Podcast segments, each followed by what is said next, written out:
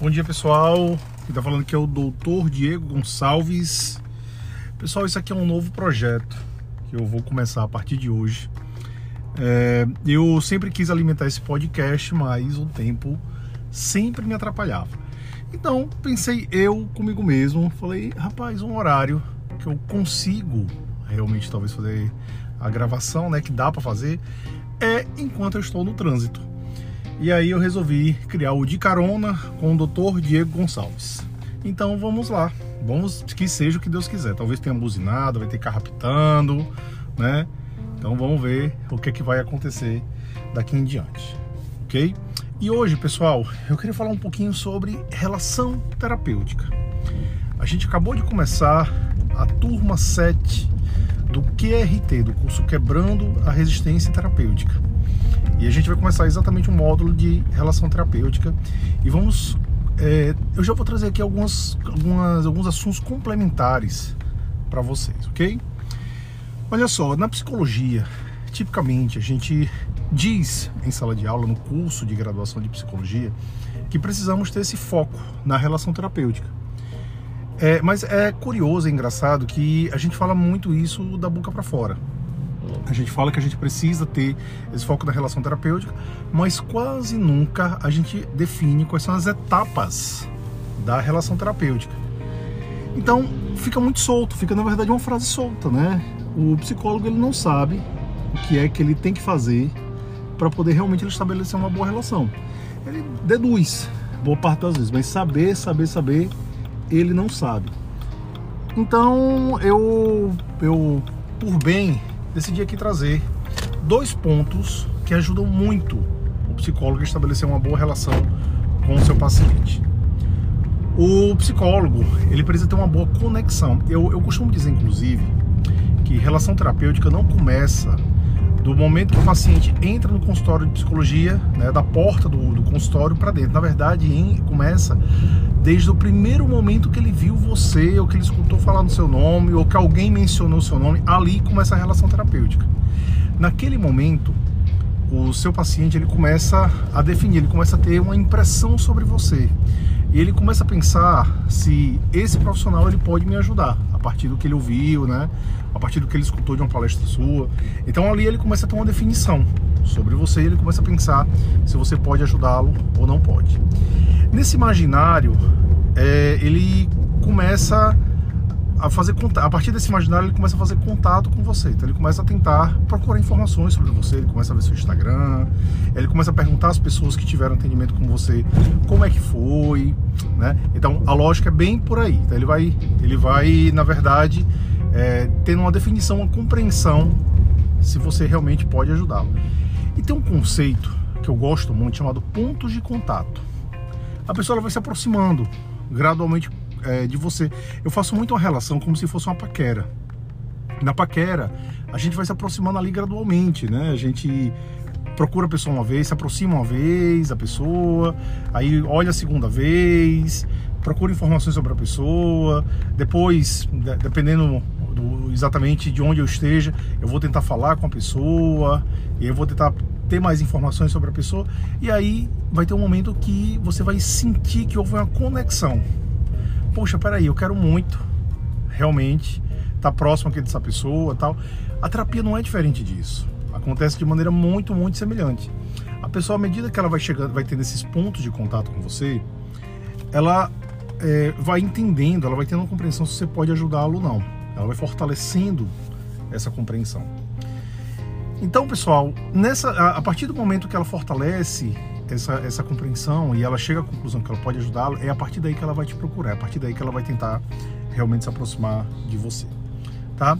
Então é muito importante que a gente tente fortalecer essa conexão. A partir do momento que o paciente ele chega no seu consultório, ele vai confirmar ou não essa impressão que ele teve. Ele pode, na verdade, se decepcionar. Puxa, imaginei aqui, olha aí, já quase teve uma fechada. Imaginei aqui é, o meu terapeuta, né, tive aqui uma impressão de se ele poderia me ajudar. Tive o primeiro contato, senti que não, que ele acha que ele não vai me ajudar. O que ele apresentou aqui, o que ele mostrou para mim, né, é, eu não consigo ver elementos que me levam a crer que ele pode me ajudar.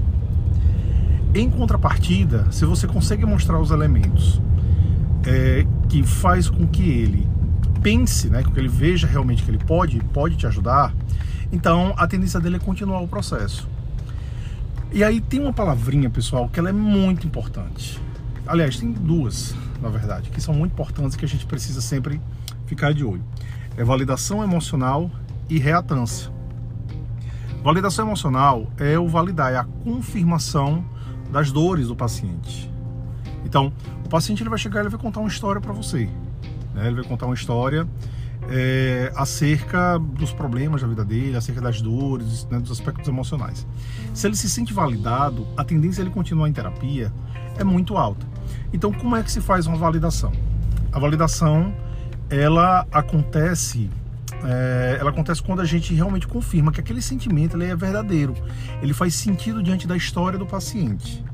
Você pode até não concordar com, a, é, com os pensamentos, né, com, a, com as crenças do paciente, mas se você mostra concordância com o aspecto emocional do paciente, ele se sente muito bem. E aí você garante que o seu paciente volte para, para a segunda sessão, que é tudo, é sua grande meta no processo terapêutico no primeiro momento, é fazer com que ele volte para a segunda sessão certo? Ele voltou para a segunda sessão, voltou, eh, continuou, né? Você conseguiu manter a validação emocional, conseguiu aumentar a conexão, ele voltou para a terceira sessão, aí sim você pode trabalhar dentro da sua abordagem aspectos gerais que vai ajudá-lo, vai ajudá-lo realmente a mudar algumas características. Mas pessoal, não vale nem a pena fazer isso na primeira, segunda sessão. Foque na relação terapêutica é muito, muito importante. Foque nessa conexão, foque no vínculo emocional e foque também na diminuição da reatância. A gente não se dá conta, mas a gente gera muito reatância. O psicólogo gera muito reatância. Na verdade, os profissionais gerais geram muita reatância. Nutricionista gera muita, reatância, gera muita reatância. Médico gera muita reatância. Então, os profissionais da área de saúde, de modo geral, eles são muito geradores de reatância, certo? E Diego, o que é reatância? Pessoal, reatância é a perda da liberdade de tomada de decisão do paciente. Né? Hoje eu estava explicando para minha filha o que era relatância, porque ela chegou para mim hoje, papai, você tem que comprar tal coisa, papai, você tem que fazer tal coisa. Eu disse, filha, toda vida que você diz, chega para mim e diz assim, você tem que fazer qualquer coisa, a vontade que eu tenho de não fazer. Aí ela disse, por quê, papai? Eu falei, porque essa obrigação que você está colocando para mim, ela me dá um sentimento ruim. Né? Eu tenho, poxa, eu tô cheio de atribuições, tô cheio de coisas para fazer. Quando você fala isso, a impressão que eu tenho, né, a vontade que eu tenho de não fazer. Então, se você muda a maneira como você pergunta, a, a, o sentimento também muda totalmente. Ela disse como é que eu tenho que perguntar. Eu falei, pergunta se eu posso, porque o, você, Diego, você pode fazer tal coisa. Ele me dá liberdade de dizer sim ou não. Em terapia acontece muito isso que eu acabei de falar, né? Acontece muito isso que eu acabei de falar. Então, quando o paciente ele chega, me conta uma história de que ele tem que fazer tal coisa, ele tem que usar determinada técnica, ele tem que agir de determinada maneira, ele tem que se posicionar, ele tem que se defender. Às vezes, às vezes o psicólogo ele fala as coisas muito numa postura impositiva. E ele nem se dá conta, porque ele fala de maneira suave. Não, mas você tem que fazer tal coisa. Ele vai falando de maneira suave. Mas aquilo incomoda. Aquilo incomoda e é uma tendência muito forte, às vezes, do paciente ele simplesmente é, começar a ter um sentimento ruim, né? Se esse sentimento ruim ele vai se mantendo, a tendência geral é da coisa se perdendo, é do vínculo ir morrendo. E aí tem um momento que o paciente ele abandona o processo terapêutico. Então, pessoal, é, esses três pontos, se você consegue cumprir direitinho, você consegue se conectar com o seu paciente, você consegue ter uma excelente relação terapêutica com o seu paciente e aí a coisa funciona muito bem, né? O paciente continua em terapia, você aumenta a sua taxa de retenção. Que é taxa de retenção? É justamente a taxa de manutenção, né? O tempo que o paciente ele continua em terapia com você.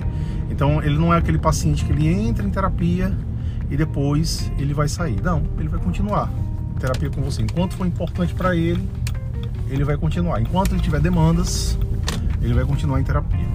Ah, dia que eu sou da TCC, eu aprendi que eu ali dentro de tantos meses, tantas sessões, eu tenho que dar alta ao paciente. Pessoal, você não tem nada, certo? você vai, fique com seu paciente enquanto ele precisar de você. É isso que é assim que a gente tem que pensar.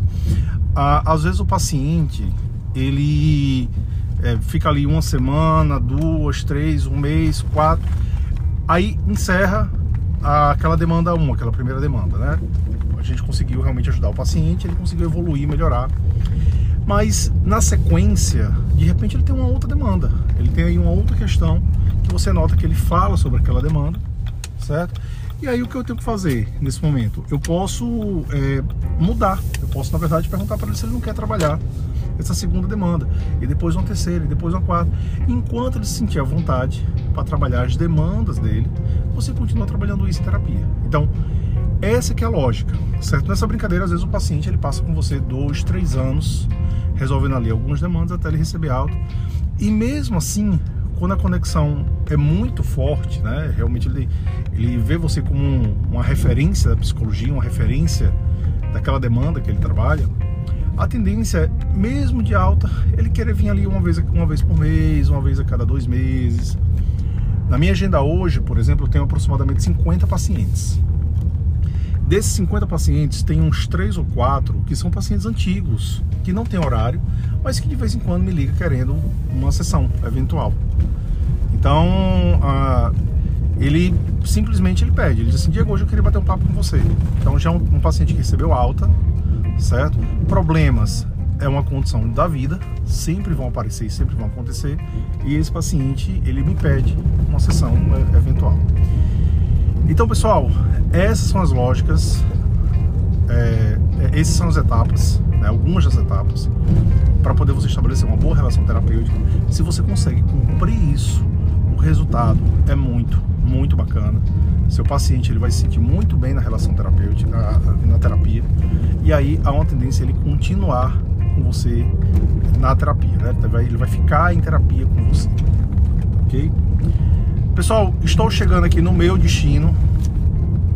É, eu vou manter esse produto, né? Eu vou, eu vou cada vez mais estar tá fazendo de carona com o Dr. Diego Gonçalves.